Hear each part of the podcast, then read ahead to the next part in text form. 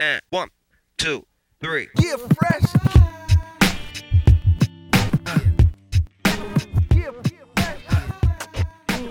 Buenas a todos y bienvenidos a un nuevo episodio del podcast de Cancha NBA, donde, como siempre, os traigo las mejores historias, anécdotas y curiosidades de la mejor liga de baloncesto del mundo. Y hoy vengo aquí para traer el análisis de la última de las seis divisiones que componen la NBA. Y ya es la última de ellas, después de las cinco que hemos realizado y que podéis escuchar, ya lo sabéis, en todas las plataformas de podcasting y además verlo con vídeo en YouTube.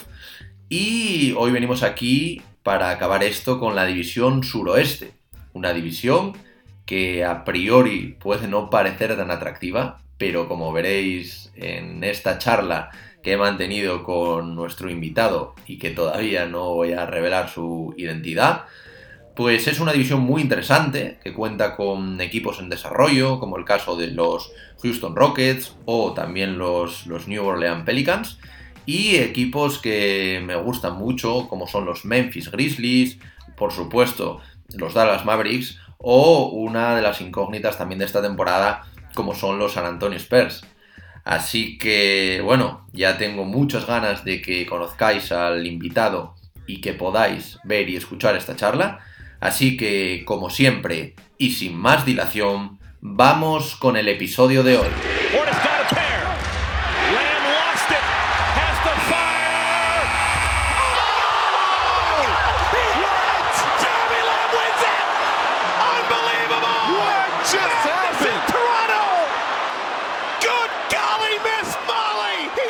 Buenas a todos y bienvenidos a un nuevo episodio del podcast de Cancha NBA. Hoy estamos aquí con el sexto episodio de la nueva temporada en la que acabamos de analizar las divisiones. En este caso, y por último, analizaremos la división suroeste y para ello tenemos aquí a un invitado muy especial que viene de NBA Clubes y se llama, su nombre es Jesús Soldado. ¿Qué tal Jesús? ¿Cómo estás? Bien, bien, bien, bien, muy bien. En el Clubes, bien, bien. es que justo fuera de cámara estábamos hablando sobre, sobre esta pronunciación para, para comentarlo bien.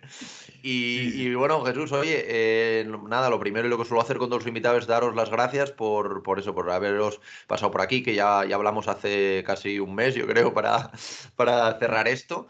Y bueno, la verdad que me, hace mucha ilusión que, uno de vosotros pues podáis estar aquí, porque bueno, como ahora, ahora te preguntaré, pero bueno, estáis haciendo un, trabajo en YouTube diario, eh, que, que, la verdad que os tiene que llevar bastante, bastante tiempo.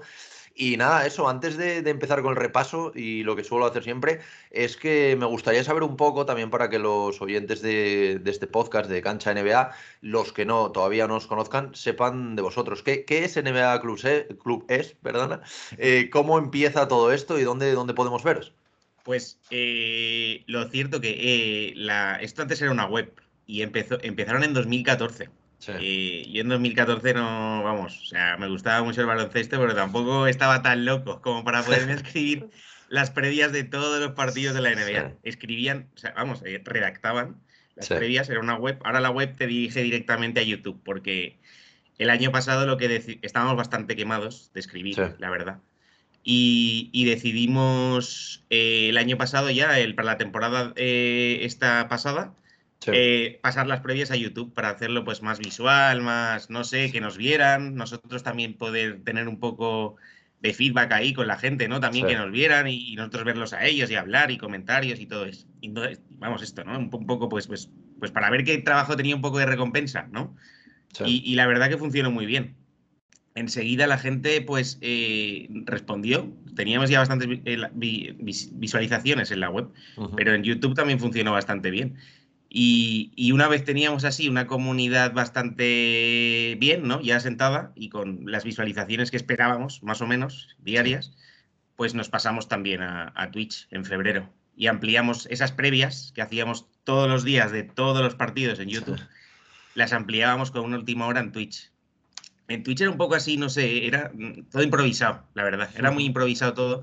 Entonces este año sí, para esta temporada sí que hemos decidido pues pues poner un poco de orden y tener, por ejemplo, pues, pues un calendario, los lunes una cosa, los martes otra cosa, los miércoles otra cosa. También nos dé la oportunidad, pues un poco como haces tú en el, en el, en el podcast, ¿no?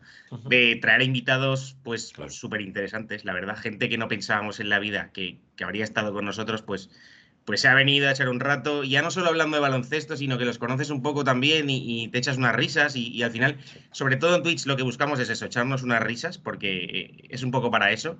Y en YouTube eh, está lo duro, ¿no? Lo que tú has dicho, que, es un, Claro, la gente esto no lo ve, pero, sí, sí, sí. pero, es que es, igual que tú, por ejemplo, claro, tienes que levantar un día, tienes que poner a grabar, tienes que preparar lo que tienes que grabar, eh, es un poco una locura. Al final te, te absorbe muchísimo tiempo porque nosotros, claro, cuenta con que son las previas de los partidos, pero también tienes que ver los partidos, eh, porque no, me voy a poner a hablar de un partido que no he visto nada. Por suerte somos tres, yo soy uno de los tres, soy un 33,3%. Luego están Barky y el presidente, oye, le llamamos el presidente, es el más ahí, el mandón, el mandón. Y, nos podemos dividir un poco el trabajo. Eh, claro, el año pasado, ¿quién quería ver a los Pistons? Pues, pues yo me comía los Pistons y me gustaron. ¿eh? Me gustaron. Pero es eso, nos dividimos un poco, vemos los partidos, analizamos, eh, hacemos la previa y la gente, pues a la gente le, gusta, la verdad. Entonces, seguiremos haciéndolo, porque al final es eso, hemos conocido gente muy, muy guay también que nos sigue y estamos encantados. La verdad que estamos encantados de la vida. Claro, es que al final es lo que tú comentas. al final tenemos noches de 14 partidos y claro, ahí están todas las previas. Y, claro, que tú tienes que verte los partidos para poder hablar, son 30 equipos. Yo creo que la gente no se da cuenta de todo el curro que hay detrás, porque al final es, es, una salvajada. O sea, la verdad que es, algo tremendo. Si mm. quieres hacerlo bien, como lo hacéis vosotros, que yo hay muchas veces, evidentemente, pues no te puedes ver todas las previas porque no, prácticamente no, no, no, te, da, no te da el tiempo con otras cosas, pero joder, eh, si no, a lo mejor un partido que lo que tú dices, a lo mejor unos pistons que no estás de verlos, pues oye, te ves aquí unas, previas y sí que te ayuda muchísimo a introducirte, ver cómo es el partido, y yo creo que hacéis un magnífico trabajo, pero ya te digo que la gente también ponga en valor todo lo que estáis currando, porque claro, yo, yo de hecho no, no sabía cuántos aires, te lo iba a preguntar ahora, te me, te me has adelantado, pero pensé que eres bastantes más. O sea, digo, joder, tendrán que ser cinco por lo menos. Somos tres personas. Eh, vamos a, igual añadir a gente, pero sobre todo para, para Twitch, ¿no? Porque queremos añadir secciones y eh, lo que te he dicho, hemos conocido gente con la que hemos conectado súper bien y que nos hemos llevado muy bien y que siempre les decimos, oye, ¿te pasas? Y, ah, pues sí, pues, pues ahora hemos decidido que, que, que se pasen por lo menos una vez a la semana Va a ser así y bien, pero lo de las previas es una locura. Y además es que eran vídeos, claro, no eran vídeos cortos, eran vídeos que eran 50 minutos y decíamos, ¿pero qué estamos haciendo?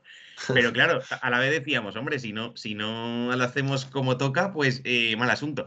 Ahora lo que este año sí que vamos a hacer es, pues habrá partidos más importantes, partidos menos importantes, y vamos a meterle a lo mejor medio minuto, un minuto y dos minutos como máximo. Y un partido que no tenga a lo mejor mucha chicha, pues tampoco vamos a tirarnos ahí el pisto 10 eh, minutos. ¿Qué, es lo que nos pasa? Porque claro, eh, nos ponemos a hablar, nos ponemos a hablar, pero no llegamos a entender que YouTube es algo más eh, corto, ¿no? O sea, la gente busca algo más cortito. En un podcast, pues sí que yo busco, a mí el podcast me gusta largo. Yo soy de los que me pongo para dormir, me pongo el podcast. Pero claro, YouTube la gente te está viendo y no estás aguantando ahí con el teléfono en la mano la hora que te estamos nosotros hablando de los Pistons y de los Caps. Yo lo entiendo perfectamente. Por eso a partir de ahora vamos a, a cortarlo un poquito esto. Genial. Y bueno, eso de cara a esta temporada, algún proyecto, lo que tú comentabas, ¿no? Eh, quizás pues meter alguna sección en Twitch, eh, también, mm. bueno, eh, supongo que, pues como todos, ir mejorando pequeñas cositas dentro de YouTube también. ¿Algún mm. proyecto así del que nos puedas comentar? Em, a ver, es un poco eso, ¿no? Porque em, es un poco lo mismo, pero ordenado. Luego, también una cosa que vamos a hacer es eh, salir de podcast, porque claro, hay, gente muy buena en podcast, hay muy buenos. Nosotros no tenemos tiempo realmente, nosotros lo hacíamos un poco mal. Tú aquí, pues eso te lo preparas bien y tal. Nosotros lo que hacíamos era prácticamente el vídeo que hacíamos en, YouTube, lo subíamos a podcast. Entonces, si tenemos alguna charla interesante, eh, por ejemplo, el profe Paniagua viene ahora dentro de dos días, pues eso que está interesante, pues igual lo, subimos o no, no sé, ya, ya veremos. Pero lo más importante es eso, ¿no? Queremos hacer eh, lo, que estamos haciendo, pero ordenado y luego incluso a lo mejor nos, nos planteamos quedarnos alguna noche a ver algún partido en Twitch y, comentarlo con la gente y, ver si, si, vamos por buen camino o nos pegan palos o vaya mierda de previa o qué bien o no, pero bien, bien, bien. Eso es lo que... Al final, al que al final lo que decías, yo creo que Twitch también te, abre esa posibilidad también de lo que tú comentabas, de como tienes muchas interacciones y, y al momento, al ser, al ser algo en directo, yo creo que, también lo de ver partidos, eso a mí sí que, yo por ejemplo sí que lo vería, ¿eh? me parece, me parece interesante la idea y por lo menos probarlo, probarlo está bien, yo creo. sí, sí. Bueno, pues oye, si, si, te parece, vamos a empezar un poco con, con, el análisis de esta división suroeste, ¿vale? Voy a ir, bueno, ya te, te, lo comenté antes, pero bueno, un poco vamos pasando de un equipo a otro, más o menos hablaremos, bueno, lo que, lo que vaya surgiendo, ¿vale? Yo comentaré, pues bueno, jugadores, algún movimiento que, que, hayan hecho y a partir de ahí, pues ya vamos comentando, que bueno, seguro que, que, lo sabrás muy bien porque como tú dices, te comiste unos cuantos partidos seguramente el año pasado, entonces, entonces no habrá problema. Bueno, pues vamos a empezar por por un equipo como los Houston Rockets, ¿vale? Que yo creo que es uno, uno de los equipos que evidentemente pues no que más ilusionan por el hecho de, del nuevo de, bueno, de Jalen Green, ¿vale? El pick de dos del pasado draft, pero mm. evidentemente pues bueno, son un equipo muy joven que ahora ahora repasaremos, aunque bueno, tienen tienen alguna algún jugador más un, un poco más veterano, pero en principio es un equipo que no debería ganar muchos partidos esta temporada. Eh, yo, yo, creo, bueno, ahora te preguntaré lo que tú opinas. Eh, luego, bueno, tiene a Stephen Silas, que es la, segunda temporada. Y antes de empezar y meternos un poco más a hablar de, los jugadores y de, cómo irá esta temporada, ¿qué opinas tú de estos Houston Rockets antes de que empiece la temporada con lo poquito que hemos visto hasta ahora en pretemporada? ¿Y qué esperas de ellos para esta temporada? Yo creo que, a ver, los Rockets, eh, así de primeras, como que veo que tienen, hay bastante talento en ese equipo, pero mucho por, por desarrollar. Veo que, que, puede ser un problema para, para Silas, ¿no? Tener tanta gente, no sé, un poco como alocada, un poco demasiado ataque, poca defensa, eh, poca experiencia. Un jugador ahí que diga, vamos a ver, señores, relajémonos, porque al final un gol John Wall han quedado que ni va, ni va, no va a jugar partidos. No sé en qué momento saldrá, qué va a pasar al final. Es un contratazo, es un marrón también. Quitarte ese contrato, no, creo que nadie lo quiera, aunque tiene 31 años. Pero al final, los, el, el contrato creo que son 44 millones este año, me parece que era algo así. Y 47 el siguiente. es que, es arriesgado. sí, porque no sé si lo van a cortar, no, sé. El, único equipo que veía a lo mejor que digo, va, que se lo come y lo corta, ¿no? Pues era Oklahoma. Es que Oklahoma ya lo ha hecho con, con este, con Kemba. Entonces, no sé, creo que este equipo es un poco eso, ¿no? Un poco que, está muy bien, que puede ser atractivo de verlo en ataque, pero a mí a la vez que te digo que es atractivo, yo no soy de los que me gustan los partidos 130 a 120. No, pues me da la sensación de que con estos Rockets vamos a ver eso muchísimo y al final perderán partidos por eso, ¿no? Porque son gente más joven, más, pues, pues, que el, rival lo puede cocinar perfectamente.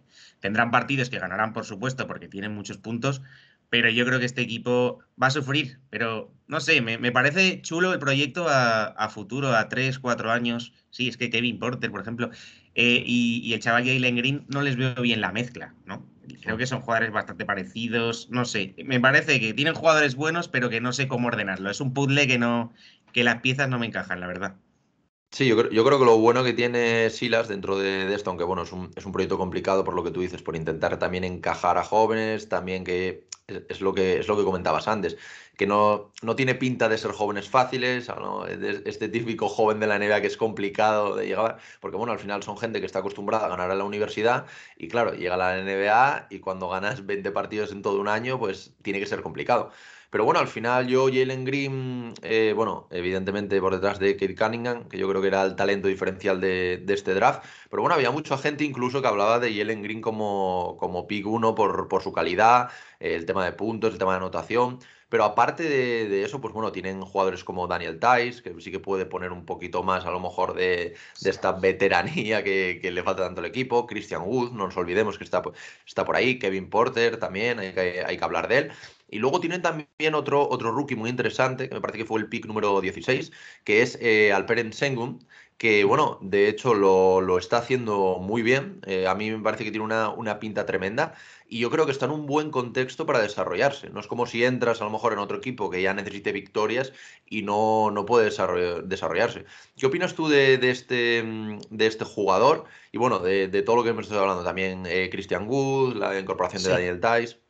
A mí, a mí, me parece, eh, ya, o sea, los, los, las elecciones del draft me parecen todas aceptadas, la verdad. Yo, nosotros lo estábamos viendo juntos el día que, lo, que, que, fue el draft y decíamos, joder, si es que eh, me parece que han hecho muy bien, o sea, se han movido muy, muy, muy bien, porque han, cogieron cositas ahí, pues gente con, mucho talento, luego Garuba también, que tiene oficio, que, puede ser un jugador que, pues eso, que en defensa puede ser importante, tiene que crecer, eso sí, y además tiene a Tate ahí de competencia, pero en cuanto a los jóvenes, yo creo que sí, es que estoy de acuerdo, creo que han, cogido eso, mucho talento. Eh, Jalen Green, pues sí, que podía haber sido número uno perfectamente. Luego, eh, que comentas, eh, Alperen Sengun eh, está muy bien, pero lo veo muy, no sé, creo que puede ser parecido a, Christian Wood. Podría ser quizás salir desde el banquillo y esos minutos eh, entre detalles y Wood y Kenyon Martin Jr., no nos, no olvidemos de él, porque, porque este chaval a mí el año pasado me gustó. Tiene 20 añitos solo, pero, pero al final es de los jugadores que sí que te aportan un poco de defensa, intimidación y tensión, que a este equipo es que lo que veo es eso, que le falta tensión. Y luego el tema de Thais, sí, es un jugador que siempre me ha gustado. Me sorprendió que saliera de, los Celtics eh, de la manera que salió. se quedaron con Cornet por ahí. Yo, yo flipé, ¿no? Era como se mueven para quedarse a Drummond, ¿no? Se quedaron a, Cornet ahí en Boston y era un poco raro todo. Y, lo de Christian Wood, pues eh, sí, me parece un jugador que es buenísimo, es una pasada, la verdad, pero claro, la explosión fue hace mm, dos temporadas más o menos. Yo creo que aprovechó una lesión ahí en Detroit y el final de temporada lo hizo muy, muy, muy bien. Muy bien. Y el año pasado también otra vez la lesión. Quiero ver que Christian Wood juegue la temporada entera y sea diferencial una temporada entera. A ver si, como él mismo dice, porque él, él dijo, yo ya soy una estrella yo soy, soy, soy un All-Star. Pues a ver si es verdad, a ver si es un All-Star de verdad. Y, hace que este equipo, pues por lo menos nos sorprenda, ¿no? Porque, no sé, luego hablaremos de victorias, derrotas, ¿no? Que, que, que sé que lo haces al final, pero, pero no sé, no les veo ahí muy, no sé, veo eso, un poco de desorden. Me gusta, me gusta el equipo, pero veo desorden, me gusta a futuro. Sí, sí, yo creo, yo creo que es eso, es a futuro y bastante a futuro, porque al final es eso. Eh, Green tiene 19 años, Garuba también, Sengun también, Booth, que es casi un veterano dentro del equipo, creo que tiene 25, 26 años, entonces al final les va a faltar bastante. Y yo también, como comentabas tú antes, el tema de la defensa, que ahí sí que deja muchísimas dudas. Y es lo que tú dices, ir a pues, partidos a 130 puntos, pero claro, si te meten 150, pues evidentemente vas a perder. Ese es donde está el problema. pero bueno, es que no. Kevin Porter Jr. también el coco. El coco de Kevin Porter Jr. ahí, a ver cómo, cómo asume que ha, llegado otro chico jovencito que va a intentar ganarse el hueco y que va a intentar lanzarse los tiros, él también. A ver cómo estos dos se reparten la pelota, porque no, no lo tengo nada claro, la verdad. Sería lo normal que Kevin Porter Jr. fuera más el base, mm. pero claro, a este también le gusta anotar y no, no, querrá, después de los años tan raros que ha tenido, no creo que, que, le guste verse ahora en un segundo escalón. En segundo plano, sí, sí. Sí, es que al final hay que darse cuenta que, los Rockets, bueno, hace nada, pues estaba ahí Harden, eh, hubo una salida que fue como fue, donde llegó solo creo que fue la Dipo, Pix y, Dante Exum, me parece. O sea, la verdad que para lo poco reciente que fue todo esto, yo creo que están construyendo bien a base del draft que bueno, en algunos equipos se, se, ha visto que se puede hacer, bueno, sin ir más lejos, pues por ejemplo los Warriors, que construyeron el, el super equipo basándose en, en el draft, pero yo creo que tiene, es lo que tú comentabas antes, que es un equipo que va a ser atractivo de ver, aunque pues evidentemente va a faltar esa tensión competitiva, yo creo, de y, más veteranía y más defensa, que también es lo que, es, lo que tú comentabas, a mí también me gusta ver, no, no es tanto mm, voy a anotar, voy a anotar, pero luego dejo que me, dejo que me anoten. Entonces, pues bueno, veremos, veremos, porque al final creo que, bueno, la, el alta principal yo creo que es la de Daniel Tice, que es la que tú comentabas, que a mí también me, me gusta bastante, con, que bueno, viene de los, viene de los Bulls. Y bueno, eh, luego también lo que decías al principio, el tema John Wall, que veremos a ver cómo. Es importante que, que sean capaces de, tramitar esto, porque es, es, que lo estoy viendo aquí, que lo tenía apuntado, es que son 44 millones este año y 47 millones el, el año que viene, para no jugar, ¿sabes? Es una, es una, locura, es una locura. No se habla de este tema, claro, se lo comen todos Simmons y, y, el señor Kyrie Irving, pero, pero claro, lo de, John Wall también, porque es que tiene 31 añitos. Sí, sí, claro, claro. No sé quién va a querer. A ver, a ver, es un jugador, evidentemente, que a su mejor nivel, pues a mí era uno, uno, de mis jugadores, vamos, no te voy a decir de top 3 favoritos, pero era un, un auténtico jugadorazo, pero claro, después del tema de lesiones y, y viéndolo ahora, meterte en este pedazo de contrato es que es muy complicado. Sí, y es un problema también porque es que además ahora los jugadores que han llegado ahí, justamente, o sea, los dos chavales que, parece que tienen más proyección, ¿no? Es que juegan en esa posición, vamos. Eh, entonces, no sé, complicado lo de Wall. A ver dónde lo, dónde lo empaquetan. No sé, es que no, sé qué, qué, equipo puede hacerse con él. No sé quién tiene espacio, pero complicado. Es muy, muy complicado. Bueno, y como tú decías antes, eh, para acabar siempre suelo meteros en un pequeño aprieto, eh, que luego seguramente a, final de temporada lo revisaremos para ver cómo, cómo fue la cosa. Eh, ¿Dónde ves tú a, estos Rockets? más o menos, no te voy a decir que me digas un, número exacto, pero bueno, más o menos dónde, en qué posición, más o menos cuántas victorias esperas de, ellos. Mira, yo me, voy a mojar, me voy a mojar. Yo los veo terceros por la cola. Creo que tanto Oklahoma como Sacramento van a estar por debajo de, los Rockets. Me mojo, los meto ahí en la posición 13. Y victorias creo que estarán pues entre... Yo creo que si consiguen 25, pues estupendo para ellos, ¿no? Yo creo que estaría bien. Hmm. Sí, eso te, iba a decir yo, más o menos 20-25 yo creo que, está bien, que desarrollen a los jóvenes y bueno, eh, en futuras temporadas pues, pues veremos un poquito. Bueno, pues yo creo que con esto dejamos más o menos cerrado el, capítulo en Houston y vamos a viajar a Nueva Orleans, a estos New Orleans Pelicans, hmm. que son un equipo que, bueno, yo no sé a ti, y antes de empezar quiero preguntarte, pero a mí me presenta muchas dudas, porque bueno, he leído también esta, estos últimos días que Sion parece que no va a estar para el inicio de temporada, porque parece que tiene algunos problemas físicos, nuevo entrenador, otro, otro año más. Encima es un entrenador que es rookie eh, como primer entrenador, aunque bueno, ya fue mm. asistente en Phoenix. Eh, antes de empezar, ¿cómo ves tú a estos Pelicans y qué te dice a ti este equipo? Yo estoy más en, tu barco que, que, otra cosa. Es que sí que veo que hay gente que dice que han mejorado mucho, pero yo sigo viendo a este equipo que no han rodeado a Zion como, como debería, ¿no? O sea, yo a este, yo este equipo pondría a Zion Williamson y, lo rodearía de, tiradores, porque claro, con Zion ya tienes ahí un, huracán que se come a todo el mundo en la pintura, y no veo que lo hayan hecho. Creo que sí que lo han intentado, porque al final sí que ha habido movimientos.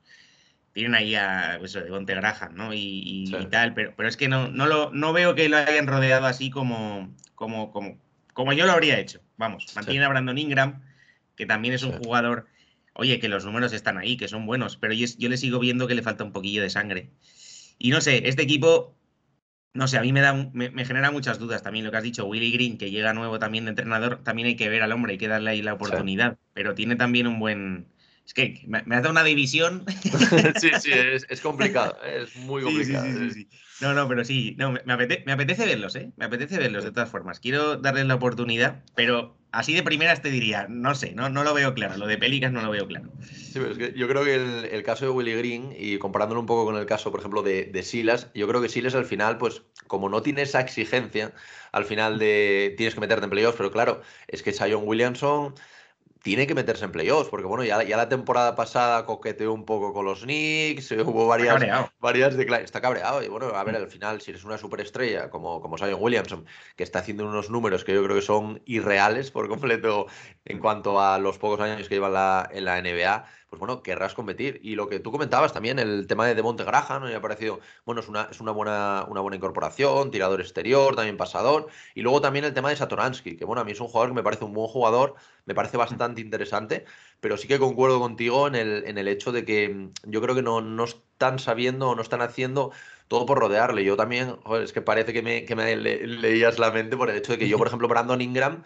a mí me parece un buen jugador, pero yo creo que es un jugador que si se pudiese, yo buscaría la salida para incorporar a otro jugador que quizás tuviese, mm, no sé, no sé cómo decirlo, es que es un jugador que a mí me presenta muchas dudas, aunque eh, nadie duda de su calidad, pero sí que no, le, no lo veo triunfando en estos Pelicans con, con Zion, no sé, no, no lo veo mucho.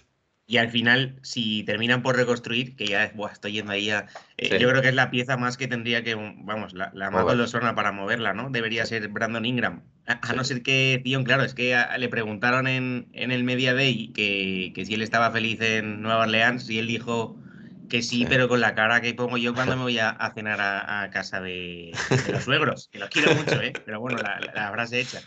Pero un poco así. Ah, se nota el hombre que no. Eh, y luego hay un jugador que sí que me gusta, que han seleccionado en el draft, que es eh, Trey Murphy. A este chico le veo unas condiciones, pero muy, muy, muy buenas. O sea, me parece que es un poco lo que necesitaban. Eh, o sea, que, que, que, reúne lo que necesitaba este equipo, que era lanzamiento exterior. Este tío es una metralleta. Lo hemos visto también, ahora lo estamos viendo en, la, en, los partidos de pretemporada. Ha hecho partidos con muchos triples y muy buenos porcentajes de acierto. Y luego tiene un cuerpo parecido un poco, lo comparo con Brandon Ingram, precisamente. O sea, le veo unos brazos muy largos. Similar. Le creo que puede defender bien, creo que puede encajar bien y me apetece, me apetece este chico, creo que puede ser un poco una sorpresa. Yo, yo de, condiciones, de lo que he visto, a mí este chico me ha, vamos, me parece muy, muy interesante. Y yo creo también que donde dan un salto de calidad es con el tema de Valanciunas. No sé si, si estarás de acuerdo conmigo, pero a mí es un jugador que me encanta de siempre. Y yo creo que es una incorporación que sí que, que les puede dar bastante por dentro. Evidentemente, pues bueno, también te, va a estar ahí Sion, pero la pareja Sion-Valanciunas a mí me parece que puede llegar a ser diferencial si se entienden bien dentro de la pista. Sí, sí, porque Valenciunas además, a ver, aquí el problema es esto, ¿no? Que claro, que como está eh, Williamson, eh, a ver cómo Valenciunas, eh, o sea, cómo encajan, ¿no? Porque es que es complicado, porque es que este hombre te absorbe prácticamente lo que es eh, la zona donde juega el hombre alto y Valenciunas va a tener que acoplarse a jugar un poco medio por fuera. Sí. Billy sí que lo. Vamos, es que Billy y Jackson Hayes ya saben de qué va la cosa, pero Valenciunas es un recién llegado. Llega de, además de ser en los Grizzlies, pues el tercer máximo anotador, creo que era, además reboteando. Diferencial para los Grizzlies en ataque. Y aquí él tiene que saber que probablemente no vaya a ser ese jugador diferencial en ataque y que seguramente le tengamos que ver, pues no sé, lanzando de tres, abierto a veces, un poco en el punto que él quizás no, se siente más cómodo. A ver cómo encajan, pero sí, así de primeras, Valenciunas es, es, un pedazo de, de, center, la verdad que sí, de los mejores. Sí, sí, sin duda, pero al final, bueno, perdieron esta, esta temporada a un jugador como Eric Bledsoe, que bueno, yo tampoco me parece, o sea, es una, es una pérdida por, por, ser los Pelicans, pero bueno, no, a mí no es un jugador tampoco que me parezca súper diferencial y sobre todo si quieres construir un, un proyecto a largo plazo para, ganar, como se supone que es lo que deberían hacer. Eh, luego también perdieron a Steven, Adams, pero bueno, llegó Balanchunes, yo creo que está más que cubierta esa baja. Y luego también perdieron a Alonso Ball, que parecía que era cuando estaba un poco empezando a, demostrar todo lo que, lo que se esperaba de él. Entonces yo creo que, bueno, estos son, son bajas importantes más o menos se han cubierto bien. También está el, caso, lo que tú comentabas, de, de Trey Murphy, que, que, tiene muy buena pinta. También para, sobre todo para jugar con, con Sion, yo creo que, que es una mm. elección muy acertada, pero bueno, al final no deja de ser un rookie. Y, claro, yo creo que, que Sion, si le preguntas, mínimo eh, tienen que asegurarse el play-in. Entonces, no sé si les va a dar, también evidentemente va a depender muchísimo de la, de la salud de Sion que estaba un poco ahí, no sabían, no dieron como ninguna fecha ni nada. Entonces, yo por ese, por ese aspecto me, produce un poco de, no saber bien hacia, hacia dónde va a ir este equipo y sobre todo esta temporada. Yo creo que es muy importante también la labor del entrenador. Este año, o sea, el año pasado veías a este equipo, eh, la, defensa era muy, muy, muy mala. O sea, sobre todo en exterior. este equipo, no sé si Ah, me bailan los datos, pero creo que eran 16 triples por partido, pero además con porcentajes súper altos, encajaban un montón. Y luego es que eran de los equipos que tampoco es que acertaran demasiado. Entonces, no sé si el déficit que lo calculamos un día eran alrededor de 20 puntos que se comían en triples, o sea que el equipo contrario le superaba cada partido. Eso lo tienes que corregir. Te han llegado jugadores para defender, creo que sí que lo conseguirán, pero lo que sí que no sé si consiguen es eh, también lo del tema de acertar desde triples. A Toransky está muy bien para suplir ahí la labor de creador de Lonzo Ball, pero no es un jugador que, tenga lanzamiento, que te puedas fiar. Luego de Monte Graham es un jugador también que está bien, pero tiene días buenos y días malos. No lo veo tampoco súper, súper fiable. Hay que ver el entrenador que consigue ahí, si consigue frenar la sangría, si consigue hacer que este equipo sea más serio en defensa y a partir de ahí, con lo que tiene, pues tirar para adelante. Pero si no, eh, está, está por ver, la verdad. No sé, me, apetece ver los primeros partidos de Pelicans, a ver si vemos una... una y hablando un poco también de, nombres de, la rotación, ¿cómo ves tú a este equipo en cuanto a, en cuanto a profundidad? Porque sí que, se habló también que faltaba quizás un poco de profundidad, que la profundidad que había también pues era, era un par de rookies, que al final aunque sean buenos y, oye, eh, vayan a desarrollarse, parece que Pelicans necesita ganar y necesita ganar ya. Sí, yo creo que a este equipo le hace falta un base, claramente, porque aquí el único que veo claramente base es a Satransky. Tienen jugadores buenos como Alexander Walker está muy bien. Es un jugador que capaz, oye, de, hacer puntos ahí desde la posición de base, que igual sufre un poquito más, pero luego tienen de más de profundidad, pues el chico que hemos comentado, Trey Murphy, Josh Hart. Josh Hart me parece un jugador que, no sé, que igual para ser titular, porque te da ese, ese plus y esa tensión y esa, ese nervio que, yo siempre he hecho falta muchos equipos de inicio, no solo que estén desde el banquillo. Yo, a mí me gusta que, que PJ Tucker juegue titular. O sea, quiero, quiero la sangría, la quiero desde el principio, no, no quiero ahí un poco entre medias. Entonces, veo tres, cuatro jugadores, luego el, puesto de center está muy bien cubierto, tanto Billy como Jackson Hayes también yo creo que, que cumplen bien. Entonces, sí, creo que sí que tienen no creo que sea un banquillo malo, la verdad. Creo que es un banquillo que te, que te ofrece alternativas y eso ya está bien. Sí, sí, yo creo que al final y también la clave, bueno, aparte lo de, lo de Sion dejando la parte, es el tema del entrenador. Yo creo que aquí tiene muchísimo trabajo, eh, tiene que ver cómo construye todo alrededor de, de Sion, evidentemente, y ver también que para mí va a ser clave no solo cómo se entienda con Ingram, que bueno, con Ingram pues bueno, más o menos ya, ya está acostumbrado, sino el tema de Balanchunas. Yo creo que si Balanchunas eh, se entiende bien con Sion y salen bien las cosas, mm, yo creo que los Pelicans tienen bastantes opciones.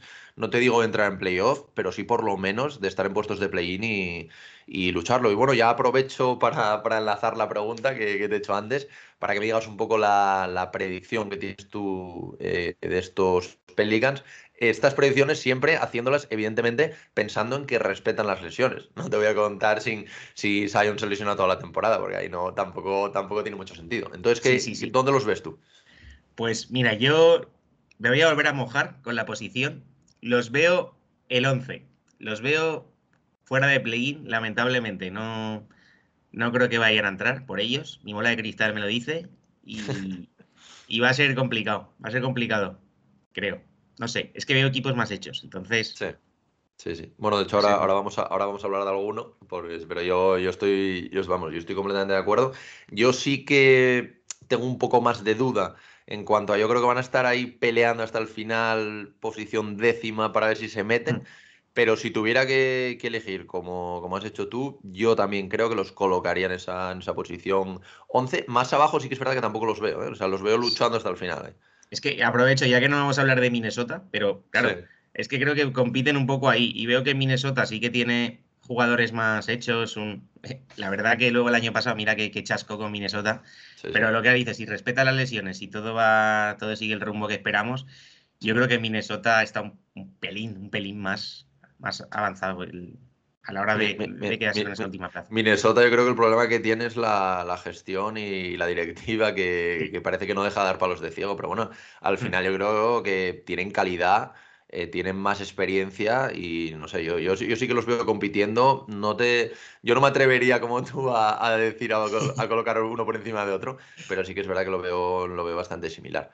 Me, atrevo porque como lo hicimos en un vídeo, pues digo, voy a decir lo mismo que puse, así que ya nadie me puede decir nada. No me estoy, no estoy siendo aquí que diga, mira, este dijo en ese aquello y ahora no, no, no, no. voy a hacer lo mismo, voy a ser bueno, voy a ser bueno. Perfecto. Bueno, pues ahora mm, vamos a cerrar ya el capítulo de, estos Pelicans y vamos a pasar, no sé si estarás de acuerdo conmigo, uno de los, yo de los equipos que más ganas tengo de, ver y aparte eh, yo creo que, que reúne más talento joven como son estos Memphis Grizzlies.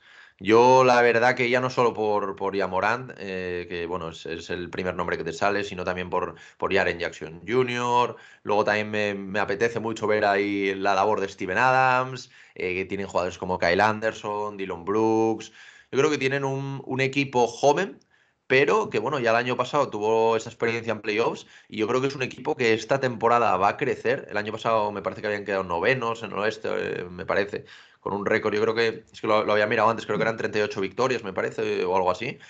Y a pesar de haber tenido, que ahora vamos a repasar, varias salidas, yo creo que es un equipo muy a tener en cuenta y sobre todo divertido a la hora de ver y que, no sé, yo creo, a mí por lo menos me, llama mucho la atención. ¿Qué, qué opinas tú de, estos Grizzlies? Pues que nos leemos la mente, porque me parece uno de los equipos más divertidos de ver.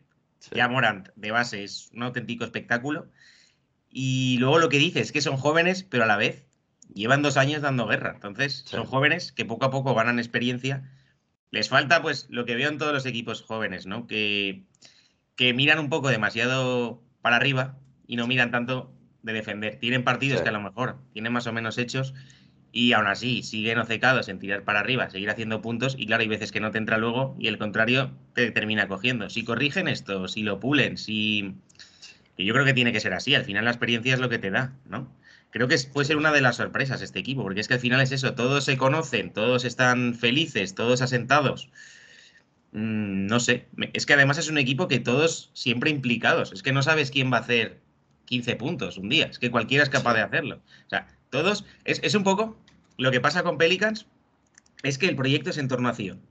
Y, en, y, en, y, te absorbe todo, es que hasta sube la bola. Y aquí en cambio es como que ya Morant, eh, nosotros teníamos unas discusiones por Yamorant, que eso te lo tienes que ver, y decía, Yamorant es una estrella, o sea, no tiene que hacerte Yamorant más de 20 puntos por partido para considerarlo una estrella.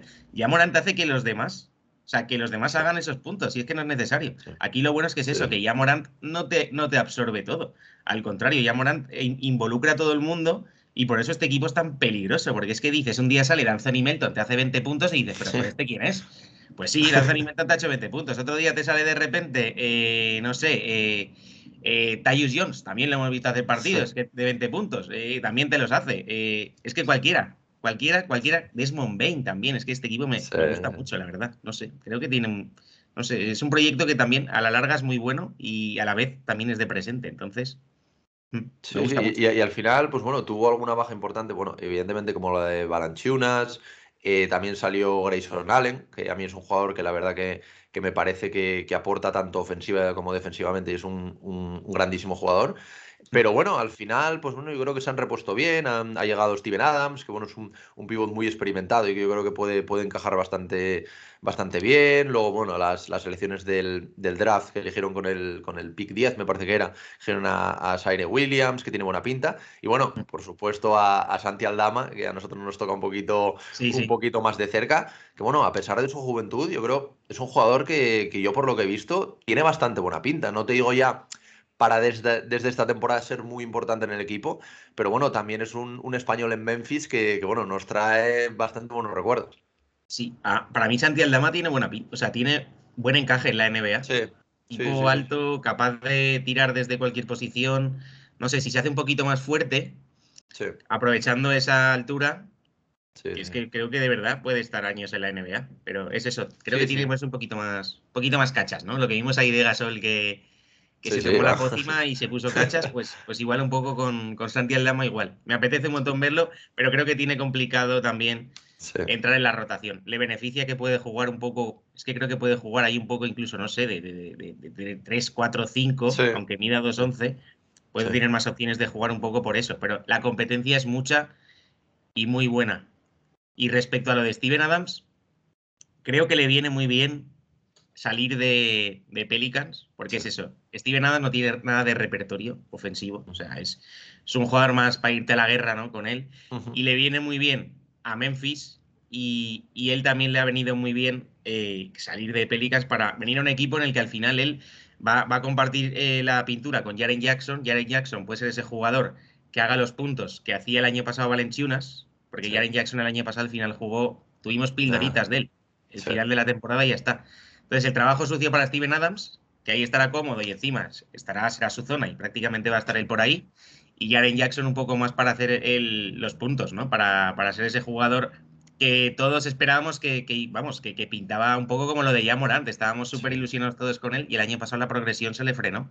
Pero sí, yo creo que viene muy bien lo de Steven Adams. Yo, creo, yo creo, yo creo que al final, eh, es lo que tú comentabas, la gente habla de Yamorant, pero el talento que tiene Jaren Jackson Jr. a mí me parece eh, diferencial y que esta temporada, si consigue tener una temporada sin ningún tipo de lesión, yo creo que va a ser diferencial y que si no tiene una lesión, yo, bueno, luego no, quiero adelantar nada de predicciones, pero vamos, yo los pondría, mm, bueno, bastante arriba. O sea, es un, es un equipo que a mí, la verdad, que me llama la atención y yo creo que es lo que comentabas ahora de Steven Adams, que quizás Steven Adams, pues no, no evidentemente no es un súper talento anotador, pero quizás es lo que les podría faltar a, estos, a estos Grizzlies ahora que vuelve en Jackson y que no necesitan estos puntos de balance yo creo que, es una incorporación muy, muy buena de cara a eso, a meter también experiencia a un equipo que a pesar de tener un poquito más de experiencia que, la gente con la que compiten, pues yo creo que, les viene muy bien.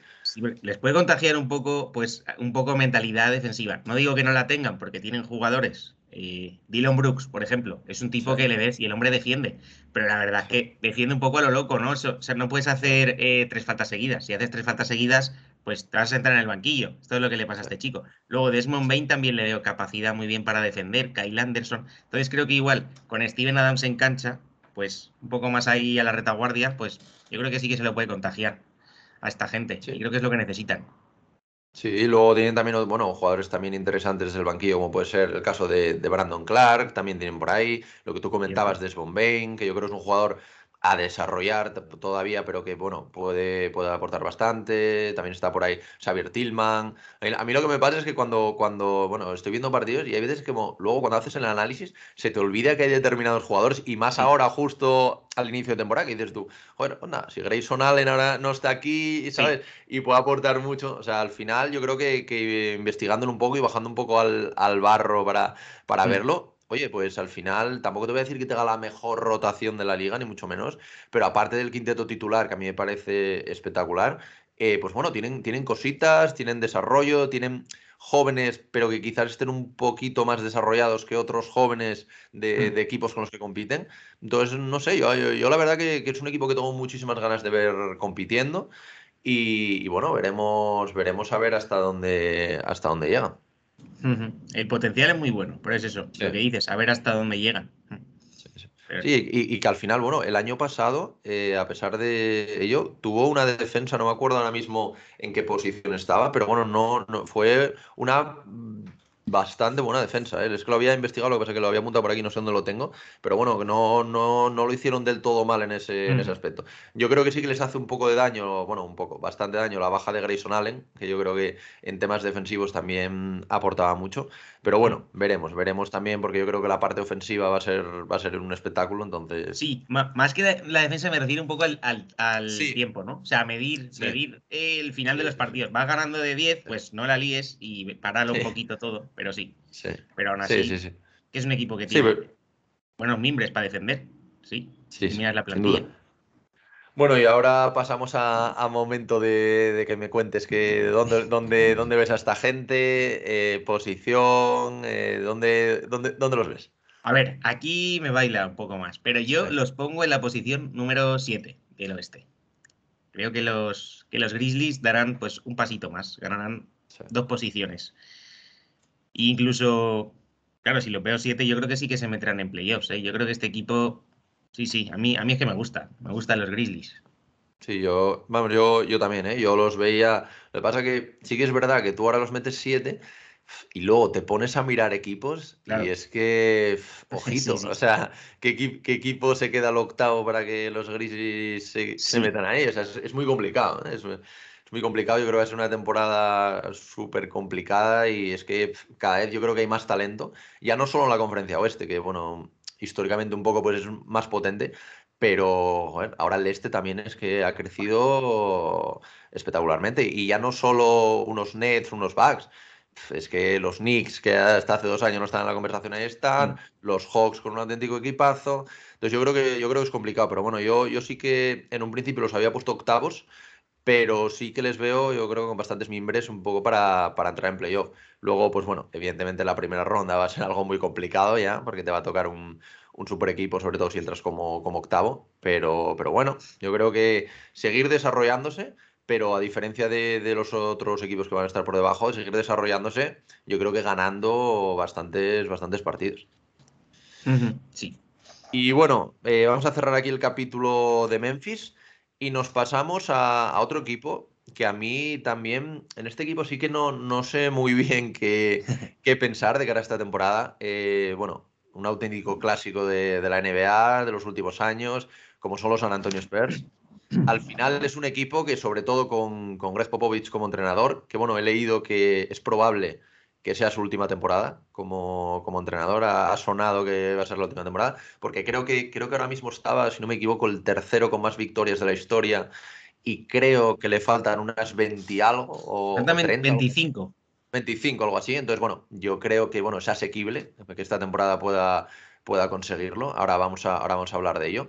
Pero es un equipo que ha tenido, vamos, infinitos cambios. Este año ha tenido salidas como DeMar DeRozan, Patty Mills, eh, Rudy Gay. O sea, son, son salidas, yo creo, evidentemente diferenciales. Es un equipo que parece que, está construyendo. Bueno, quedan jugadores como de calidad como de Junte Murray, también está por ahí pues, Derry White, eh, han, cogido a McDermott, que a mí me parece un jugador, es un jugador que me, parece, me parece muy interesante. Luego está por ahí eh, jugadores como Keldon Johnson, está también Poet. O sea, al final no tiene un mal equipo, pero es un equipo muy nuevo y un equipo que ha perdido mucho talento. Entonces, antes de empezar a, hablar un poco de ellos y meternos más al, al barro, ¿qué opinas tú de estos Spurs? Pues la verdad que me da un poco de tengo, o sea, cada día me pasa una cosa, ¿no? Que los veo que digo, ostras, pueden hacer, eh, pueden ser un equipo peleón. Y a la vez digo, pero es que no, tienen nada. O sea, no. Hay días que veo cosas y hay días que no veo nada. Porque es que veo jugadores que me parecen interesantes, pero no veo ningún jugador que digas, eh, va a ser All-Star. O sea, aquí no hay ni un All-Star. Es que justo andábamos discutiendo hace poco, no sé por qué estábamos así, haciendo un vídeo, eh, estábamos discutiendo por, por por eh, los jugadores más mejorados. Y salió el nombre de Keldon Johnson.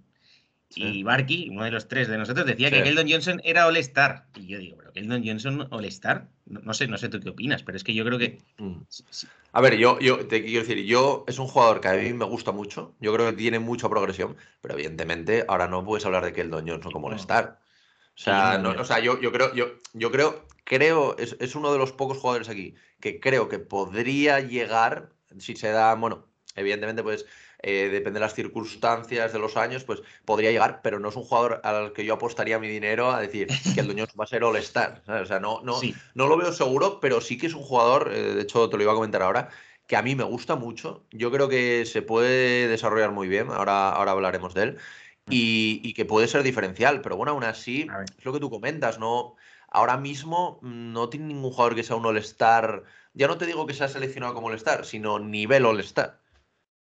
Hmm. Entonces, esto al final es que te, para, para meterte en un play-in, yo creo que es necesario, aunque no sea un All-Star, tener un jugador nivel All-Star. Sí, eh, aquí y encima es que han perdido eso a los tres de Rosen, Patty Mills y, Rudy, Gay. También, yo creo que era un poco los que cuando ibas a un partido más o menos igualado, los, te ponías a mirar y yo creo que se mirarían entre ellos y dirían, a ver, ¿dónde está Patty Mills? ¿O dónde está Derosa? ¿Dónde está Rudy Gay? Que se la pase. Pues ahora van a ponerse a mirar a, los lados y no va a estar ninguno de los tres. Entonces, pues tendrá que ser Derry White, ¿no? Igual desde triple o no sé, es que lo veo y digo, no sé, no sé quién será. No creo que sea Pueltel, por ejemplo. Sí, no, no, sin duda. Y luego, bueno, al final te pones a mirar incorporaciones y sobre todo a mí la de McDermott me gusta mucho. El firmar mm. un contrato de, tres años a mí es un jugador que me parece que puede aportar. Luego vuelve un jugador como, como Brian Forbes, que cuando está enchufado, pues bueno, el tiro exterior ya, ya todos le conocemos y es muy interesante. Luego también eh, han incorporado a Zach Collins, que bueno, yo creo que desde el banquillo pues también puede, puede ser interesante. Y luego, pues bueno, Tadeusz Young, también no nos olvidemos de él. Y bueno, tienen jugadores interesantes, luego también eh, tienen a, Devin Basel, que, es su segunda temporada, veremos también cómo se sigue desarrollando. Y luego me gustaría hablar de, la nueva incorporación del, rookie que han escogido eh, este año y que ha sido un poco la sensación en este pick 12, que nadie se lo esperaba, eh, que los escogieran, como es el caso de Joshua Primo, de Josh Primo, que la verdad que dejó muy buen sabor de boca en la, en la Summer League y a mí es un jugador que me sorprendió muchísimo porque, bueno, hice un como un, eh, un draft de antes del draft, un mock draft de, mm. para ver y, vamos, no lo tenía ni siquiera en el radar y eso que hablé con bastantes, con bastantes expertos y ninguno lo tenía en el radar, sorprendió bastante. Pero bueno, San Antonio es un equipo que, si por algo sorprendes por haber escogido sobre todo, y bueno, y mucho más abajo, han escogido números del draft mucho más abajo, más abajo que al final han, salido grandes jugadores. Entonces, ¿qué, opinas tú de, de, este jugador, lo, que lo, poquito que lo hayas podido ver?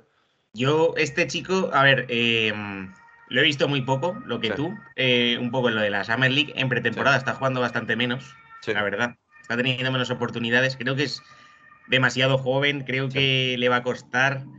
No lo veo eh, aún hecho para la NBA, la verdad. No tengo yo e, ese optimismo ahí que, veo que, que sí, que, está muy bien el chaval más joven y, todo esto, que lo ha escogido Popovich, porque seguro que Popovich lo tendría por ahí.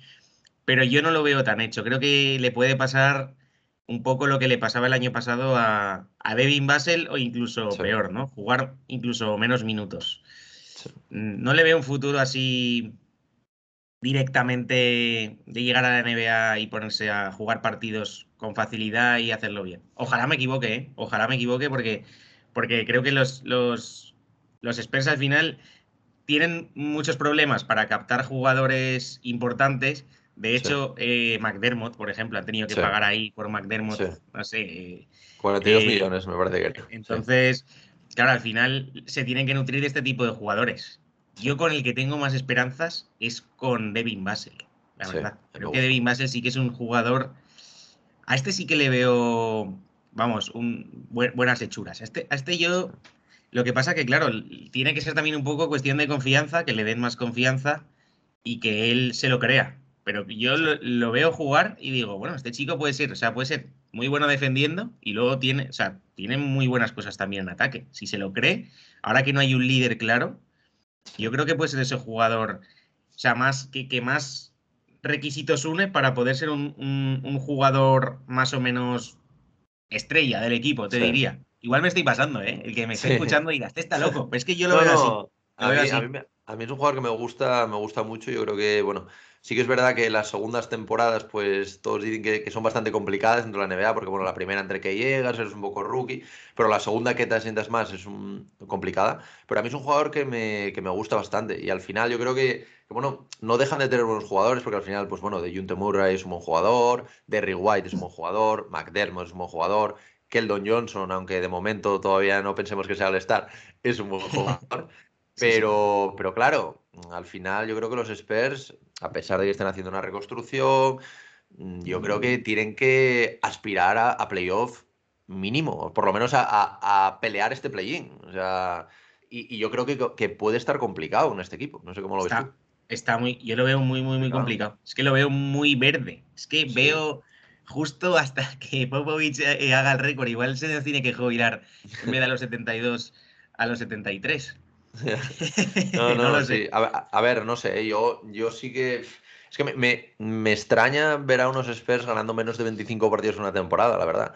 Es que al final son, son un equipo que, que, es completamente histórico dentro de la NBA. O sea, es una. Ya, ya, no solo a nivel de títulos, que también, sino leía el otro día un dato, no me acuerdo dónde, que era una absoluta barbaridad, que no sé si van, pues ponte, imagínate, llevan 60 temporadas en la NBA, pues llevaban 56 eh, playoffs o una, una salvajada, era, era un dato increíble. Con Popovich se los han perdido unos playoffs, o sea, eh, más de 20 años y se los han perdido, ¿no? O algo así, creo que era. Sí, sí, llevaban, llevaban, un récord, eran 20, 20 algo años o algo así, todos ellos, porque claro, es que Popovich lleva 25 años entrenando ya.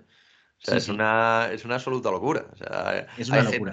claro, es que él, lleva más años entrenando que, que, la mayoría de sus jugadores viviendo. O sea, sí, sí, sí, es verdad, es verdad. Eso, no había para pensarlo. ¿eh? Es una salvajada, sí, sí. Yo tampoco, y cuando, y cuando vi que iba a 25 años, digo, joder, es que con la juventud y con las, con las cositas que tiene. Mm, tiene que, sí, sí, es que de 30 años, aquí que está Tadeusz Young y Aminu, veo ahora. Aminu también está por ahí. Sí, pero luego, por ejemplo, de Junte Murray creo que tiene 24, eh, bueno, sí. Keldon Johnson 21, Poetel 25, Zach Collins 23. Un equipo muy joven. Muy, muy joven. Lo que sí que veo es que, o bueno, me gustaría ver eh, recuperar el sello ese defensivo y el orden de Popovich. Creo que le, ha faltado un poco en algunos partidos estas dos últimas temporadas. Y si eso lo recuperan, pues, y luego no sé, es que claro, tienes a Popovich en el banquillo, no te vas a ir dejando, dejando, dejando. Yo creo que los tendrá un poco firmes y quiero ver por lo menos que este equipo quiera competir y que no se nos hunda desde el inicio, porque si no, de mentalidad, aquí es que es lo que te digo, ¿no? Creo que van a tener problemas en ataque, entonces van a tener que tirar de defensa, porque es complicado decidir aquí quién es un jugador eh, que, que, te va a decidir los partidos en ataque, es que no lo encuentro, me pongo a mirarlo y no lo encuentro. Bueno, igual, igual es que el Don Johnson para ser All-Star, ¿eh? también se podría, la jugará. Podría, ser, ¿eh? Podría ser, podría ser. Pero bueno, y luego también, bueno, tiene también algunos nombres eh, por ahí que, que, he estado leyendo, sobre todo gente de, de, San Antonio, eh, como el caso de Lucas Manich, que tienen también bastantes esperanzas puestas en él. Luego lo que comentábamos antes, el caso de, de Brin Forbes, que vuelve a casa después de, después de su paso por, por Milwaukee. Y al final, pues bueno, yo creo que son cositas para salir desde el banquillo que pueden, pueden aportar, pero es que es lo que comentábamos antes, estar en una conferencia oeste que es durísima. O sea, tienes unos, unos auténticos equipazos por ahí. Bueno, mismamente Memphis. Yo Memphis, aunque sea juventud, lo veo por delante de estos Spurs sin ningún tipo de duda. Entonces, bueno, y ahora ya vamos a enlazar con, tu predicción. Eh, pero, ¿cómo, eh, dónde los ves? O sea, ¿dónde crees que van a estar luchando esta temporada? Eh, yo a los Spurs los veo. A ver, si te decía. No me acuerdo dónde los puse, ¿eh? A ver, uno, dos, tres. Los cuartos por la cola los pongo a los Spurs. O sea, no, no, ves que en ningún momento puedan hacer el amago de intentar llegar a play-in por abajo, ¿no? Es que creo que está difícil. Ojalá, ¿eh? Porque significaría que está la cosa muy apretada. Porque eh, lo pongo, por encima a, Pelicans. Y luego ya sería la posición 10. Al que veo por debajo es a Houston. Creo que San Antonio al final, si, si, defienden bien y rinden y aparece alguien por ahí, que alguien tiene que aparecer, ¿eh? porque al final siempre aparece alguien. veremos quién es, veremos quién es. Yo quiero que sea Devin Basel, ojalá, porque me gusta ese juego. Yo, yo, quiero que sea que el Don Johnson. sí, sí, sí, sí. Veremos, ¿eh? a ver, a ver, a ver. Te traeremos un día ahí, ahí discutimos, discutimos ahí en el. Cuando, habléis de que el Don Johnson, por favor, llevadme, que, que pueda haber una buena discusión ahí. Te llevamos, bueno, Y vale, pues entonces vamos a dejar aquí a estos Spurs. Esperemos que lleguen a esas, a esas 25 victorias, sobre todo por, por un entrenador histórico como, como es el bono de Popovich. Y ahora vamos a pasar a uno de los equipos que, vamos, debería, evidentemente, pues debería ser el líder de, de esta división, sin ningún tipo de dudas. Y yo creo que es un equipo muy interesante, también por lo que hemos estado viendo ahora en, lo poquito que hemos visto en pretemporada, como son los Dallas Mavericks. Evidentemente, pues si hablas de Dallas, hablas de Luca, y si hablas de Luca, hablas de Dallas, evidentemente. Y, yo lo que he visto, y antes de, empezar con esto y, bajar un poquito más a analizarlo, sí que he visto una cosa que me ha gustado en pretemporada, aunque ya te digo que bueno, han jugado creo dos, tres partidos, el, tema de conexión un poquito entre Porzingis y Luca, que se había hablado mucho que se llevaban bastante mal, yo lo que he visto es verdad que es pretemporada y que no hay que sobrereaccionar a estas cosas, pero veo a Porzingis un poquito diferente y lo veo como, como que puede llegar a ser diferencial y evidentemente estos, estos Mavericks dependen de Luca, pero Mm, para que estos Mavericks se puedan meter en una segunda ronda de playoffs, yo creo que que esté una segunda estrella como Porzingis al máximo es clave. No sé qué, opinarás. Completamente de acuerdo. O sea, si los Maps quieren aspirar a más, no pueden depender solo de Doncic. Y tienen otro pedazo de jugador como es Porzingis, que es que no lo puedes ver apático como lo hemos visto estos años pasados, que era como un poco... Ahí está, ¿no? Se quedaba ahí en la esquina y a verlas venir. Estaba el hombre, pues, enfurruñado y ahora es verdad que.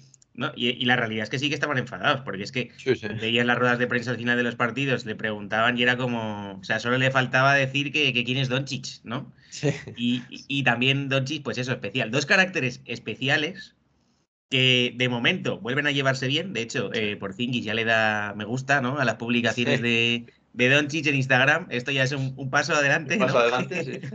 Entonces ya si, si, si ya son amiguis otra vez en, Instagram, a ver si vuelven a ser amiguis en la cancha, porque es que es importantísimo para Dallas, porque es que al final son dos, jugadores, dos jugadores que se, que se pueden complementar súper, súper, súper bien.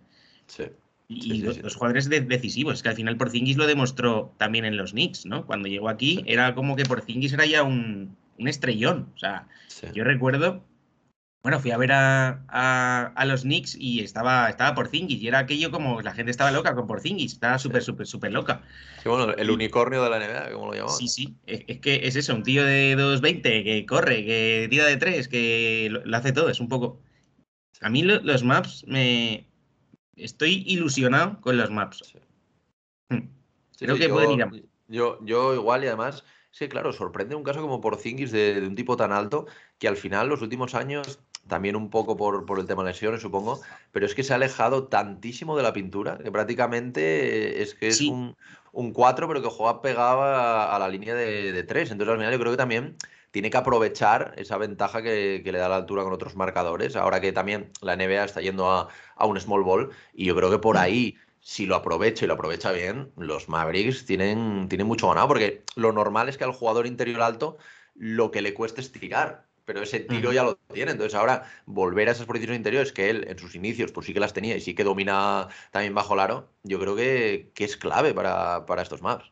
Sí, sí, sí, es que es, es, eso, es otro tío de lo que tú dices, con el par que esté, puede ser, o sea, es que siempre va a tener la ventaja, principio por la altura y es que además tiene buena mano. Ahora bien, hay que ver lo que dura, ¿no? Porque en el momento eh, hay alguna jugada así rara y Don Chich le pegue un grito, porque ¿qué va a pasar? Porque el hombre le, gusta gritar a los compañeros, pues a ver cómo se lo toma por Dingy, ¿no? Si se ríe o si se vuelve a furruñar y le deja de dar likes a, los, a los posts de Instagram. No, lo sé. Eh, a ver, yo, creo que, es que ahora se les ve más unidos. Yo creo que ya se dieron cuenta que, hmm. que pues evidentemente la estrella es Luca, pero oye, al final ninguna estrella sola ha ganado nada. Entonces al final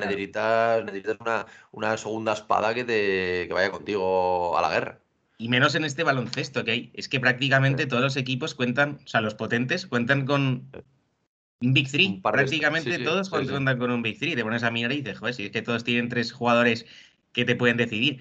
Y en el caso de Dallas, pues eso daba penita, ¿no? Porque era como que Doncic. Es que hubo un partido que Doncic, eh, te acordarás seguro, porque esto se habló un montón, que hizo el, 80% de los puntos de Dallas habían salido entre asistencias y puntos, eran de Doncic. Y era como, pero, pero ¿cómo puede ser eso? Pues eso es lo que no puede ser. Claro, y al final el problema de eso es que como asume también tanto balón, es que los, los últimos cuartos está reventado. Y claro, los últimos cuartos en la NBA es cuando se deciden los partidos. Entonces, claro, si llega reventado y, el resto de compañeros pues no te, no te responden, pues al final es, es complicado. Yo creo que también el año pasado una cosa que, de la que se habló poquito y, fue importante fue el caso de George Richardson, que fue una apuesta que hicieron ellos bastante potente dentro de lo que cabe a nivel también defensivo y no, no, no acabó de funcionar. De hecho, bueno, ha, salido ahora al mercado eh, junto a bueno, J.J. Reddy, eh, Tyler Bay, Nicolo Melli.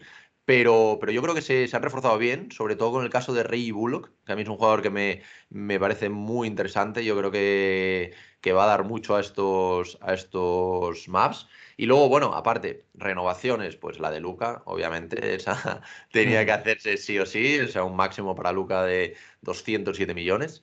Y luego también la de Tim Hardaway Jr. y la de, bueno, y la de Boban Marjanovic, que bueno, ahí, ahí está. Y bueno, cuando sale aporta, aporta sus, sus cositas. Y luego en cuanto a incorporaciones, la que comentaba Reggie Bullock, que ahora te preguntaré por él, que a mí me parece un, un, gran tirador, un gran jugador y yo creo que puede aportar mucho. Y luego, pues bueno, también Sterling Brown, Moses Brown. Yo creo que, bueno, han incorporado aunque no han incorporado, pues a lo mejor como otro equipo, es un gran nombre, como, como puede ser lo de los otros equipos, sí que yo creo que han incorporado esta, esta fichita que les faltaba y que aparte, si Porzingis eh, vuelve a ser Porzingis de verdad, yo creo que son un equipo, mm, luego eh, desvelaremos a ver dónde los metes tú, pero mm. para pelear muy, muy arriba en el oeste. Sí, sí, sí, yo, y este, yo creo que los movimientos son buenos. ¿Te has dejado? a Frank en Tiliquina. Ah, es verdad, es verdad, es verdad, cierto, cierto. No, no, no, no, te lo digo por nada, es que nosotros tenemos sí. No, no, no, es verdad, es verdad, sí, sí. Con Entiliquina, bueno, sí, es, está enamorado del principito, pero siempre estamos con la coña, porque es que, claro, Tiliquina, no, si es que Tiliquina todo lo que hace lo hace bien, pero si ha jugado un minuto. Sí, pero lo ha hecho muy bien ese minuto. Pero ya, ya verás cuando juegue dos, ¿sabes? sí, sí, sí, sí, ha sido decisivo, ese último minuto de antes del descanso. Nada, sí. Yo creo que los movimientos están bien. A mí el equipo. Es que es eso, se ha movido muy poco. Si tú miras el quinteto, al final es eh, George Richardson, que ni siquiera era titular, porque fue un fiasco total. Eh, la llegada de George Richardson en ningún momento encajó en el equipo este. Y Reggie Bulo creo que sí que lo puede hacer, porque es un tipo que defiende bien. Y luego encima que en cualquier jugada en la que Doncic vaya a penetrar y no lo vea claro, puede abrir. Abrir, eso es. Y te puedes fiar. Es un tipo más del que te puedes fiar. Yo creo que es una, amenaza más. A mí me parece que salen ganando, desde luego, porque es que si no, luego tienen jugadores más irregulares, como Tim Hardaway, que es más de crearse también las jugadas y tirar, pero es que tiene un partido bueno y luego tiene cuatro malos. Entonces, creo que sí que le hacía falta eso, ¿no? Otro puntito ahí de amenaza. Yo creo que con Reggie Bullocks sí que lo ganan. Sí. Luego también, pues bueno, desde el banquillo tiene otros nombres que no hemos mencionado, como el caso de Trey Burke, eh, Jalen Branson, que bueno, son jugadores eh, interesantes. A mí Branson es un jugador, la verdad, que me gusta mucho. Luego también está por ahí Sterling Brown, Josh Green, eh, Maxi Clever, no lo olvidemos, Moses Brown, Marianovich, que habíamos hablado de él, Cole Stein. Yo creo que, que son un equipo con un quinteto titular sólido, Mm, porque, bueno, mm. tienes evidentemente, bueno, Luca Porzingis, está Powell por ahí, Fenn Smith, Tim Hardaway Jr. Yo creo que son un, un quinteto muy sólido. Luego, claro, tienes a Luca Doncic, que evidentemente es completamente diferencial. Y veremos el tema Porzingis, pero bueno, de momento, al menos de momento, pinta bien. Y, yo creo que, que, no sé, son un equipo que, bueno, ahora también tenemos que hablar del cambio de entrenador que, bueno, sale Rick Carles, que yo creo que te lo iba a comentar al principio y se me pasó por completo, pero es muy importante. Llevaba, creo que era 13 años en el equipo o una, una cosa así, por, ahí. O sea, no, no, me acuerdo cuándo era, pero vamos, llevaba más de 10 años en el equipo, que lo leí el mm. otro día. Y llega un entrenador como, como Jason Keith, que, que bueno, eh, despierta dudas, la verdad que, sobre todo en la gente que, he leído de, Mavericks despierta dudas, aunque bueno, también despierta ilusión. Al final, quizás con Carles, aunque a mí es un entrenador que me gusta mucho, pues ya habían cumplido una etapa, necesitaban este cambio. Y al final, pues con un cambio de entrenador sí que, sí que es verdad que, es como el cambio más fácil y el que te hace que, y sobre todo en la NBA, más que en otros deportes, pues que, cambie un poco todo a nivel, a nivel juego. Entonces, ¿qué, opinas tú de, este cambio? Si te parece positivo, si no. A ver, yo creo que Carlyle, o sea, le ha venido muy bien salir. El que nos siga, también lo he dicho muchas veces, creo que le venía bien salir a Carlyle y encima a, Pacers otra vez me parece que es buenísimo. Y a los Maps también les viene bien un cambio de aires, ¿no? un entrenador que, oye, con que es que además ves a Jason Kidd, pues le tienes respeto, ¿no? Aunque realmente como entrenador tampoco ha hecho nada el hombre. Y, les puede venir bien porque creo que lo que necesitan es un poco de, confianza. O sea, este equipo es bueno, pero tienen que creérselo. O sea, eh, eh, parece que están. Es, como que. Eh, de, dependencia y no sé, hago un poco de coco o no sé qué es lo que les pasa, pero creo que son mejores de lo que hemos visto. O sea, no puede ser que tú veas un partido de los maps y todo, todo tenga que ser alrededor de Doncic. O sea, hay un problema y a Doncic. Es, como si tengo un problema y estoy continuamente al jefe diciéndole, oye, ¿qué tengo que hacer? ¿Qué hago? ¿Qué no? O sea, te, falta un poco de. Eh, vamos a ver, creo que un poco de involucrarlos a todos, que todos se lo crean y a lo mejor Kid lo consigue. Kid venía pidiendo eh, ya una oportunidad, ¿no? Para entrenar. La verdad que fue un caso raro, ¿no? Porque Kid eh, eh, los Nets, los Nets lo traspasaron, que esto, que esto yo no sé si yo lo había visto, esto que traspasaron a un entrenador a, los Bucks, esto fue muy raro. Sí. Y luego viene de estar de asistente en, los Lakers. También ha estado ahí el hombre haciendo su papel, o sea, en, un papel importante, porque al final era como un poco el consejero ahí de, de Vogel. Creo que está bien. Yo, yo, o sea, no sé cómo va a salir, porque tampoco lo conozco a, a nivel entrenador, que es lo que les puede dar pero creo que el cambio de entrenador les viene muy bien. Y que sea Kit, que es un tipo ahí con, no sé, que, impone, pues también está muy bien. Y bueno, para, acabar, y aquí sí que yo creo que esto va a estar complicado de decirme dónde pones a estos, a estos Mavericks. ¿Dónde, ¿Dónde ves tú a los, de, a los de Dallas cuando acabe esta regular season? Va, pues mira, pues a Maps yo lo, lo he puesto en la posición número 6 del oeste creo que van a ser sextos. Hmm. Les veo liberados de por, ya, ya por dar un poquito, ¿quién te quedaría por encima? Por saber un poquito también cuáles son tus predicciones completas. Mira, yo pongo por en la quinta posición, pongo a los Warriors. En la cuarta pongo a los Nuggets. En la tercera a los Suns. La segunda Lakers. Y la primera Utah Jazz. ya me estoy repitiendo. ¿Y dónde, dónde, te, dónde te quedan los Clippers? Los Clippers me quedan en la, en la posición 9. 9, claro. Nada, claro, es que la, baja de Leonard va a ser completamente diferencial, sí, sí. Sí, es, Que, es que es un oeste súper complicado. O sea, es, un oeste. Es, es, la sí, sí. Yo, yo la verdad que, que, estos maps me encantan. O sea, yo, yo creo que esta temporada de verdad, y ya, ya de verdad puede ser la temporada en la que me cuesta decir la posición porque, porque es algo complicado, pero en la que sí que puedo creer que pasen esta primera ronda de playoffs, que llevan, llevan ya un par de años cerca. Y, no sé, veremos. A mí también el caso de, de Kid es lo que tú comentabas.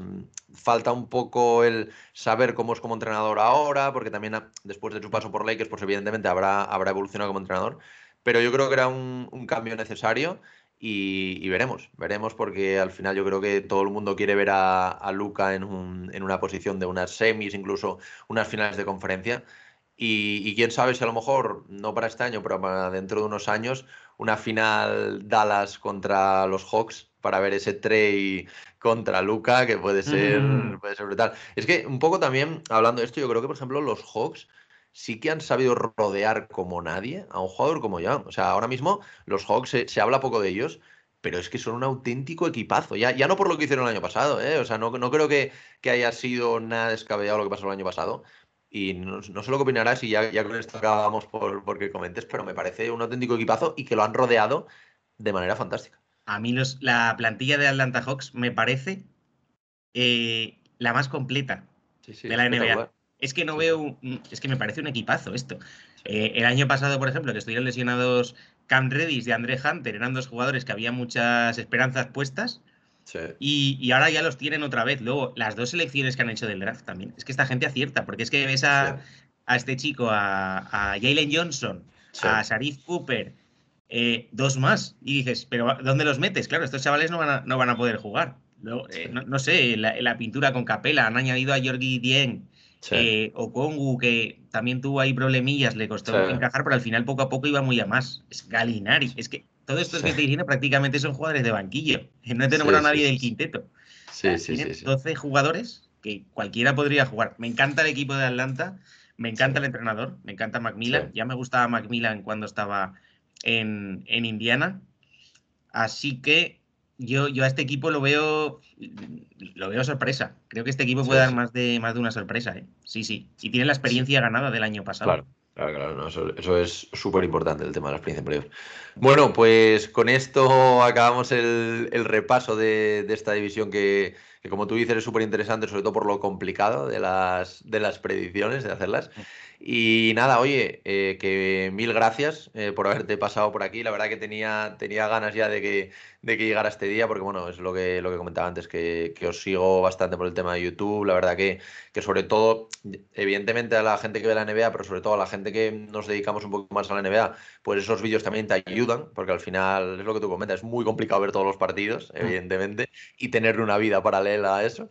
Entonces, pues bueno, que me parece que hacéis un trabajo fantástico que mucho ánimo para, esta temporada. Y sí que antes de que acabemos, eh, aparte bueno, de, reiterarte las gracias por pasarte por aquí, sí que me gusta darte como otro minutito a la gente que se pasa por aquí para que recordéis a, la gente que nos está viendo o escuchando eh, dónde podemos encontraros, eh, qué plataformas, cuándo, bueno, es diariamente, pero cuándo publicáis vídeos para que, para que puedan acceder a vosotros. Sí, lo, primero, darte las gracias a ti, porque la verdad me lo he, tenido un ratito que me lo he pasado la mar de bien, se me ha pasado volando el tiempo, eh, me ha encantado. Ya te conocía, pero ahora, ahora te conozco más, eh, mejor. Así que nada, eh, muchísimas gracias por haber pensado en nosotros y por el ratito este tan bueno que nos hemos echado. Que yo decía, madre mía, División Suroeste, División Suroeste. Bueno, ha estado muy bien, ha estado muy bien. Sí, hombre, yo, yo, sí que me gusta que la gente se moje, pero bueno, tampoco desde el buen rollo y desde, siempre. No, no, no, ha sido, me lo he pasado de verdad, en grande. O sea, cuando, cuando quieras, nos devuelve la visita a nosotros. y la gente, pues, nos puede buscar por NBA Club ESP. en, eh, tanto, pues en todas las redes, la verdad, estamos en, en Twitter, en Instagram, en, en, Discord, en Telegram. En Telegram, sobre todo, la verdad que tenemos ahí o sea, hay muy, buena interacción, bueno, vamos, nos lo pasamos muy bien. Y, luego en Twitch, por supuesto, en Twitch estamos casi todas las noches, a partir de las 11, 11 y media, dependiendo si hacen Masterchef o no. estamos o no, pero sí, en todos los lados, en todos los lados estamos en redes. Sí, sí, nos podéis buscar y nada. Esperamos a todos. A toda tu comunidad la esperamos con los brazos abiertos. seguro, seguro que alguno que no todavía no os conocía irá, irá a conoceros. Y oye, nada, Jesús, eso, que, antes de cerrar, eh, que muchísimas gracias por haberte pasado por aquí. Y oye, que me, tomo tu palabra y cuando, cuando queráis me, llamáis y ya sabes, hablar un ratito de baloncesto, pues, pues lo que nos gusta y, lo que tú comentabas, se nos, se nos pasa volando el tiempo. Sí, sí, perfecto. Pues sí, sí, que lo sepas, ¿eh? O sea, invitadísimo, invitadísimo. Muchísimas gracias a ti, de verdad. Bueno, Jesús, pues nada, un, fuerte abrazo y que vaya todo bien esta, esta temporada que va a comenzar. Igualmente. one, two, three. fresh.